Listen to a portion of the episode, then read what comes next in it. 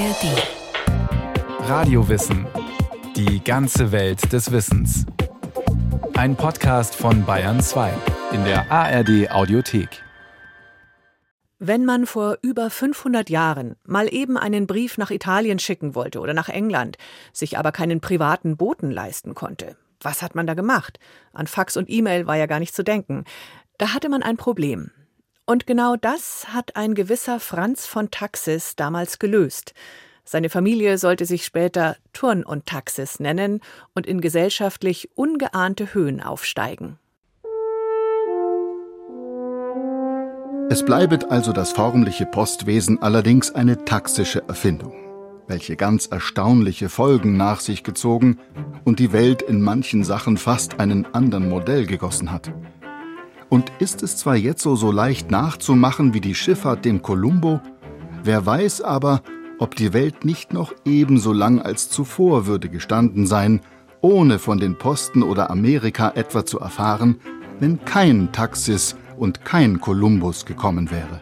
Kolumbus, der Entdecker der neuen Welt. Familie Taxis, die Begründer der modernen Post. Zumindest Johann Jakob Moser, immerhin der führende Reichspublizist des 18. Jahrhunderts, stellt beide für ihre Verdienste auf eine Stufe. Fest steht aber auch, nicht nur die Welt hat von der Post profitiert, auch die Familie Turn und Taxis. Das Schicksal der Turn und Taxis ist untrennbar verbunden mit dem Aufbau eines völlig neuen Kommunikationsnetzes, um Botschaften von A nach B zu bringen.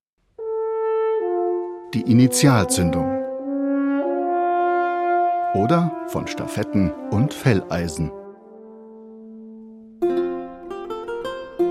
Angefangen hat alles in einem kleinen italienischen Dorf, in Cornello, nördlich von Bergamo. Ein Dorf so klein, dass man es selbst heute noch nicht mit dem Auto erreicht. Aus diesem kleinen Nest stammt die Familie Tasso, die sich bereits im 12. Jahrhundert auf den Kurierbereich spezialisiert hat und schon bald hinaus in die Welt strebt. Die Tasso dienen unter anderem der Republik Venedig als verlässliche Boten in politischen Missionen. Um 1490, in einer Zeit voller Umbrüche, legen die Tasso schließlich die Basis für ein Familienunternehmen, das in der obersten Liga mitspielen wird, für das spätere Imperium der Turn- und Taxis. Peter Stürer, Leiter des Fürst Turn- und Taxis Zentralarchivs in Regensburg. Es ist also kurz vor 1500. Wir sind in der Zeit kurz vor der Reformation. Der Buchdruck ist gerade erfunden. Das heißt also auch die Bildung stellt sich auf neue Beine. Wir sind in der Zeit der deutschen ersten Hochfinanz mit den Fuckern, den Welsern und, und, und. Also eine Zeit, in der sehr, sehr viel passiert. Also die Renaissance bricht an. Es ist eine völlig neue Konzeption in ganz Europa. Es ist eine komplette Umstellung. Das Einzige, was tatsächlich noch fehlt, ist eine gut funktionierende und möglichst schnelle und zuverlässige Kommunikationseinrichtung. Vor allem für die Mächtigen der Zeit ist die von zentraler Bedeutung. Zum Beispiel für König Maximilian I., dem späteren Kaiser Maximilian. Der hatte ein aufkommendes Weltreich zu regieren, unter anderem mit dem im Nordwesten etwas abgelegenen Burgund. Von seiner Residenzstadt aus in Innsbruck war das aber gar nicht so einfach zu bewerkstelligen. Der Kaiser brauchte daher dringend eine schnelle, verlässliche Post. Da müssen Reichsteile verbunden werden und der Kaiser möchte immer informiert werden, egal wo er ist, ob er jetzt gerade in Spanien ist oder in Frankreich ist oder in England ist oder in Italien ist oder in Innsbruck zu Hause. Er braucht Boten, also er braucht Information. Und er holt sich tatsächlich diesen Francesco Tasso an seinen Hof nach Innsbruck und gibt ihm den Auftrag, ja fast so ein Beamtenverhältnis, die kaiserlichen Depeschen von A nach B zu transportieren. Die Familie Taxis macht sich an die Arbeit, allen voran Franz von Tasso, und begründet die moderne Post. Wie so oft in der Geschichte fangen aber auch die Tasso nicht bei Null an. Sie profitieren von dem, was andere bereits geleistet haben. Zum Beispiel vom Stafettensystem. Das haben bereits die alten Römer entwickelt. Statt einen einzigen Boten für eine Strecke tagelang reiten zu lassen, ist Teamwork angesagt. Die Boten übergeben ihre Ledertaschen, die sogenannten Felleisen, nach dem französischen Wort Valise für Koffer, jeweils nahtlos an den nächsten Boten. Vorgewarnt durch ein Hornsignal kann der sich bereithalten. Die Post wechselt so rund alle 30 Kilometer, später sogar alle 15 Kilometer zum nächsten Reiter mit frischem Pferd und kommt ohne Unterbrechung viel schneller ans Ziel. Die dafür eingerichteten Wechselstationen hießen Posta. Genau daraus leitet sich auch unser heutiges Wort Post ab. Francesco Tasso perfektioniert dieses System und schafft es 1490 tatsächlich erstmals eine Depesche von Innsbruck nach Brüssel zu transportieren, in fünfeinhalb Tagen, wie von Maximilian gefordert. Es ist die Geburtsstunde, die Initialzündung für die internationale Post. In der Folge gelingt es den Tasso, durch eine ganze Reihe von Verträgen ihr Unternehmen immer weiter auszubauen. Sie arbeiten ab 1501 für die Krone Spaniens und verlegen dazu ihre, heute würde man sagen, Firmenzentrale von Innsbruck nach Brüssel, der Hauptstadt der damals spanischen Niederlande. Dort macht Francesco Tasso, der sich schon bald Franz von Taxis nennt, 1505 dann einen entscheidenden Schritt. Er schließt einen außergewöhnlichen Vertrag mit König Philipp I. von Spanien einen gleichberechtigten Vertrag zwischen einem Staat und einem freien Unternehmer. Damals ein Novum. Mit diesem Vertrag beginnt der Siegeszug der Taxis. Denn Franz von Taxis wird dadurch nicht nur finanziell solider ausgestattet, er erhält auch ungeahnte hoheitliche Rechte, die ihm ermöglichen, den Postdienst weitgehend unabhängig vom Staat zu organisieren unter anderem das Recht, die Postbediensteten aufgrund von Verfehlungen gegen Weisungen des Oberpostmeisters zu bestrafen. Außerdem das Recht, jeden, der die Postbeförderung behindert oder die Unterstützung verweigert, zur Duldung bzw. Zusammenarbeit zu zwingen und so weiter. Diese rechtliche Sonderstellung sollte den Taxis im Postbereich bis ins 19. Jahrhundert erhalten bleiben. Und 1615 werden die Verdienste der Familie Taxe schließlich belohnt, indem das Amt des kaiserlichen Generalpostmeisters zum erblichen Lehen erhoben wird, und zwar als Mannlehen wie auch als Weiberlehen, wie das damals hieß. Auch Frauen konnten so also das Postunternehmen führen. Die Taxis sitzen dadurch sicher im Sattel. Niemand kann sie mehr verdrängen. Die Nachfolge durch die Generationen ist gesichert. Sie haben ein verbrieftes Monopol errungen. Mitte des 17. Jahrhunderts wollte man dann auch den Namen der Familie optimieren, hin zu einem Namen mit mehr Glamour, einem Namen, der klangvoll genug wäre, um damit in den Hochadel aufsteigen zu können. Denn die Taxis galten eher als kleines Rittergeschlecht, das in den Kaufmannsstand gewechselt war. Ohne das wirklich beweisen zu können, behauptete man nun einfach, die Taxis würden vom italienischen Adelsgeschlecht della Torre abstammen. Der Kaiser genehmigte die Änderung und so entstand der klangvolle Name Turn und Taxis. Eine Familie setzt sich durch. Oder von Netzwerken und Goldgruben. Nicht alle erkennen die Monopolstellung der Turn- und taxischen Post an, auch wenn der Kaiser sie verbrieft hat. Es gibt jede Menge Konkurrenten unzählige Fürsten und Herzogtümer, Reichsstände, Städte und Kaufmannschaften im Deutschen Reich wollen ebenfalls mitverdienen und gründen ihre eigenen Landesposten, um der Reichspost, der Turn und Taxis Konkurrenz zu machen. Die Zünfte beauftragen beispielsweise gerne ihre fahrenden Gesellen. Im süddeutschen Raum haben unter anderem die Metzger ein ausgeklügeltes Postsystem entwickelt, die sogenannte Metzgerspost um Vieh zu kaufen, ziehen die ohnehin übers Land, haben Wagen und Pferde. Also gibt man ihnen gerne mal die Post mit. Doch letztlich war so eine Metzgerspost von eher lokaler Bedeutung. Die Strecke Innsbruck-Brüssel oder Innsbruck-Rom konnten sie nicht bedienen. Und selbst die professionelle Botenkonkurrenz hatte es letztlich schwer, dem internationalen Netzwerk der Turn und Taxis etwas entgegenzusetzen vor allem als ihnen der Kaiser um 1600 untersagte, eigenständige Wechselstationen, sprich Poststationen einzurichten. Ohne diese Stationen waren sie nicht konkurrenzfähig. Auch Länder wie Bayern wollten den Profit aus der Post lieber selbst einstreichen, als ihn den Turn- und Taxis zu überlassen. Martin Dallmayr, ehemaliger Direktor des Regensburger Turn- und Taxis-Archivs. Das Private hier ein großes Einkommen anhäufen durch diesen Nachrichtenverkehr, Das war vielen Staaten schon natürlich ein Dorn im Auge. Bayern hat zum Beispiel 1697 versucht, eigene Post äh, einzurichten unter Max Emanuel von Bayern. Ist daran gescheitert. Die Bayern hatten dem international agierenden Monopolisten Turn und Taxis letztlich nichts entgegenzusetzen. Mit seinen unzähligen Poststationen und Verträgen, selbst mit den kleinsten Stadtstaaten, zum Beispiel in Italien, wie Venedig, Genua und Florenz. Die Turn und Taxis überließen dabei nichts dem Zufall. Einer der Schlüssel zu ihrem Erfolg es waren Mitglieder aus dem eigenen Familienclan, die an entscheidenden Positionen des Unternehmens saßen. Und es entstand ein loyales Netzwerk mit, heute würde man sagen, Franchise-Nehmern, um die stolze Zahl von über 2500 Poststationen überhaupt betreiben zu können. Der Historiker Peter Stürer. Das Postnetz aufzubauen bedeutete, durchs Land zu reiten, sich Gasthäuser zu suchen, Wechselstationen zu suchen, die dortigen Besitzer möglichst eng zu verpflichten und am Gewinn zu beteiligen. Und dieses System funktioniert von 1500 bis 1867. Wichtig ist, dass man seine Leute bei der Stange hat. Natürlich gab es da haufenweise Ärger.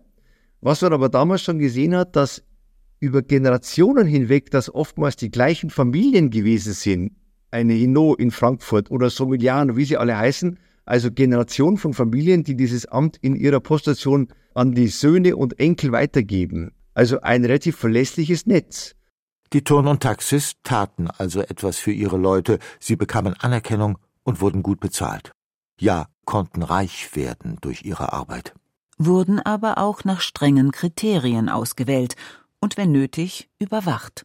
Wir haben Visitationsberichte in der Bayerischen Post, wo also genau untersucht wurde, wie ist das Wirtshaus beieinander? Wie sind die Pferde beieinander? Ist es dort sauber? Kann man dort übernachten? Wie ist das Essen? Also alles wird genau wie in einer Liste aufgeführt. Wie viele Kinder hat er? Da steht alles drin. Also was für eine soziale Kompetenz bringt er mit? Ist er mit seiner Frau gut oder ist er Witwer oder ist sie allein? Wird genau untersucht. Also man versucht immer, das Personal auch natürlich abzuchecken, ob sie sowohl körperlich als auch geistig, wie auch immer, ob sie in der Lage sind, das zu machen. Doch gutes Personal bekam eben nur, wer seine Leute auch gut behandelt und letztlich auch überdurchschnittlich gut bezahlt hat. Was die Frage aufwirft, wie genau haben nun eigentlich die Turn- und Taxis selbst ihr Geld verdient? Bereits kurz nach der Geburt des Unternehmens zeichnete sich ab, dass es um die Zahlungsmoral der Mächtigen dieser Zeit nicht zum Besten bestellt war. Manche sind notorisch pleite, andere zahlen, wenn überhaupt, erst mit reichlich Verspätung. Um die Ausgaben zu decken, das kostspielige Zustellungssystem aber auch zu expandieren, waren also neue, verlässliche Einnahmequellen gefragt. Die Zukunft lag daher in der Masse. Statt nur amtlich kaiserliche Korrespondenz zu transportieren, öffneten die Postmeister bereits 1506 ihre Pforten für private Kunden. Jeder, der zahlen konnte, war willkommen.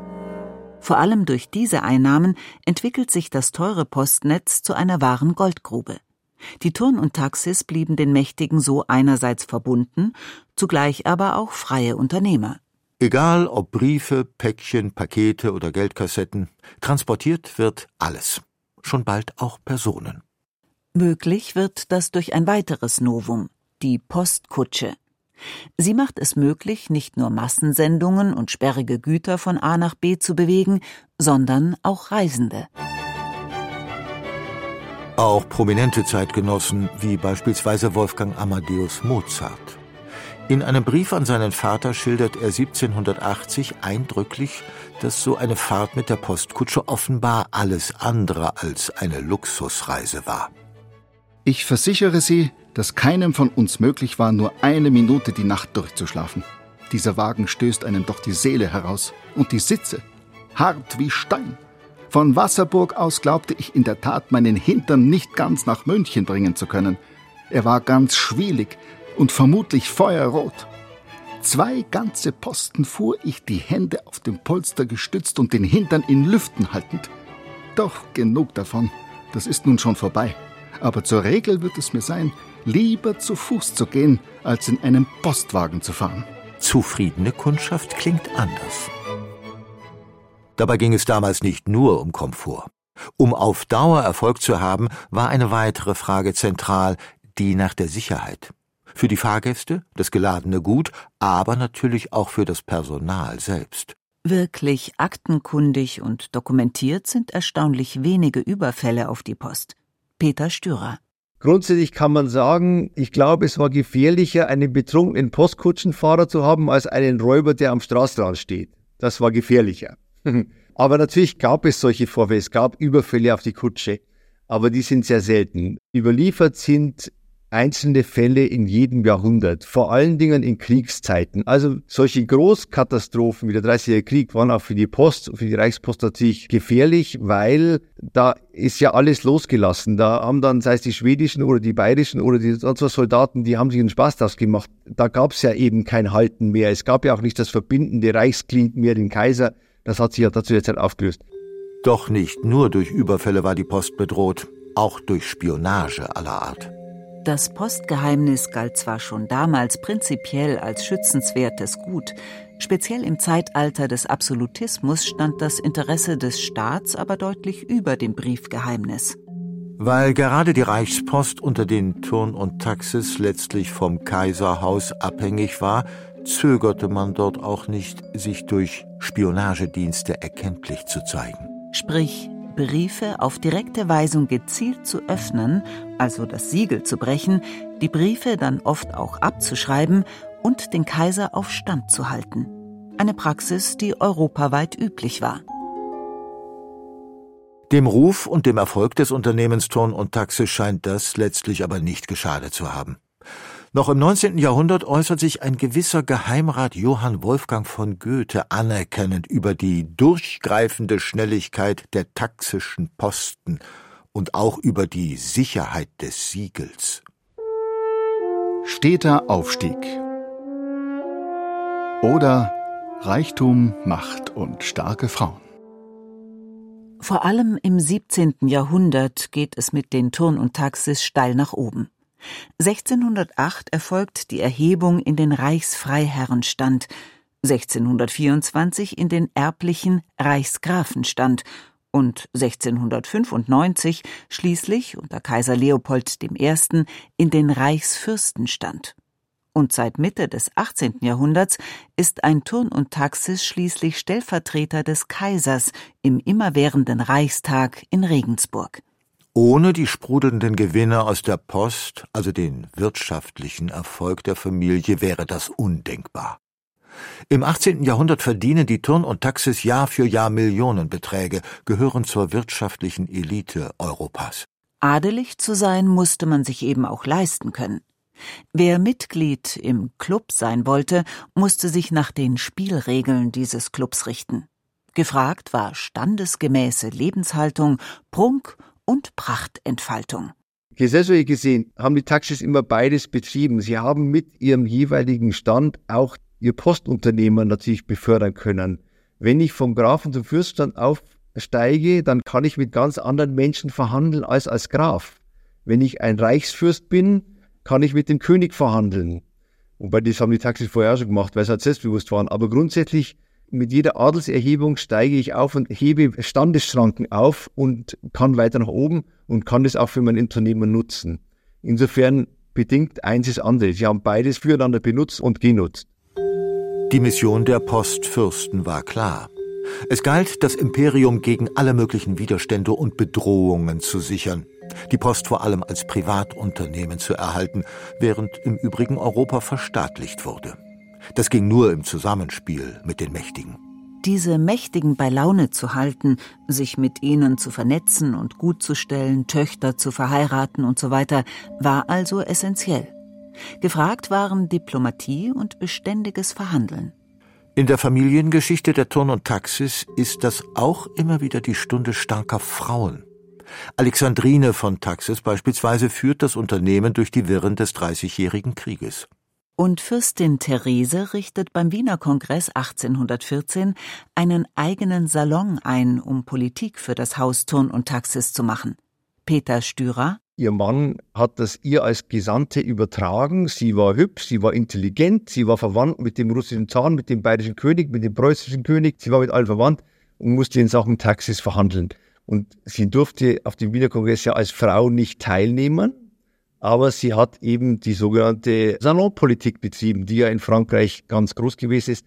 Und die hatten einen ganz genauen Plan. Da gibt es genaue Anweisungen ihres Ehemannes, mit wem sie über was verhandelt, was sie wem auch sagen darf und wie weit sie gehen können und wo sie vorsichtig sein muss. Also genaue Instruktionen. Das war ein perfektes Team. Dennoch, die kaiserliche Reichspost steht 1806 vor dem Aus.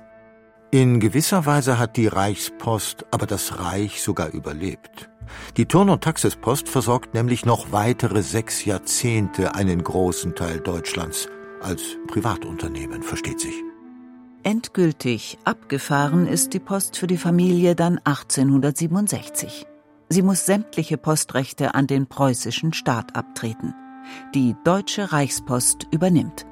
Nach über 500 Jahren geht damit eine Ära zu Ende. Das Postunternehmen Turn und Taxis ist Geschichte. Ein Unikum weltweit. Doch natürlich ist das nicht das Ende der Turn und Taxis. Sie stellen sich neu auf investieren ihre Gewinne aus dem Postgeschäft und auch die Entschädigungen und Abfindungen für ihre Postrechte in neue Geschäftsmodelle, kaufen Bergwerke, Zuckerfabriken oder Brauereien und werden zum bis heute wohl größten privaten Waldbesitzer Deutschlands. Angefangen hat also alles mit den revolutionären Ideen eines Franz von Tasso in einem kleinen Nest in Norditalien. Daraus wird der größte Dienstleistungsbetrieb der frühen Neuzeit geführt von einer Unternehmerfamilie und deren Familienoberhäupter. Von Wirtschaftshistorikern werden die zwar später gerne mal als Häuptlinge ganzer Clans verwandter Kapitalisten verspottet, doch das Unternehmen ist erfolgreich, kann sich durch die Jahrhunderte behaupten und wird zum Vorbild für viele andere Postorganisationen weltweit. Francesco Tasso hat es übrigens sogar im 19. Jahrhundert noch nach New York geschafft, auf eine Gedenktafel an einem Postgebäude. Offenbar hat er sogar die Post dort noch inspiriert.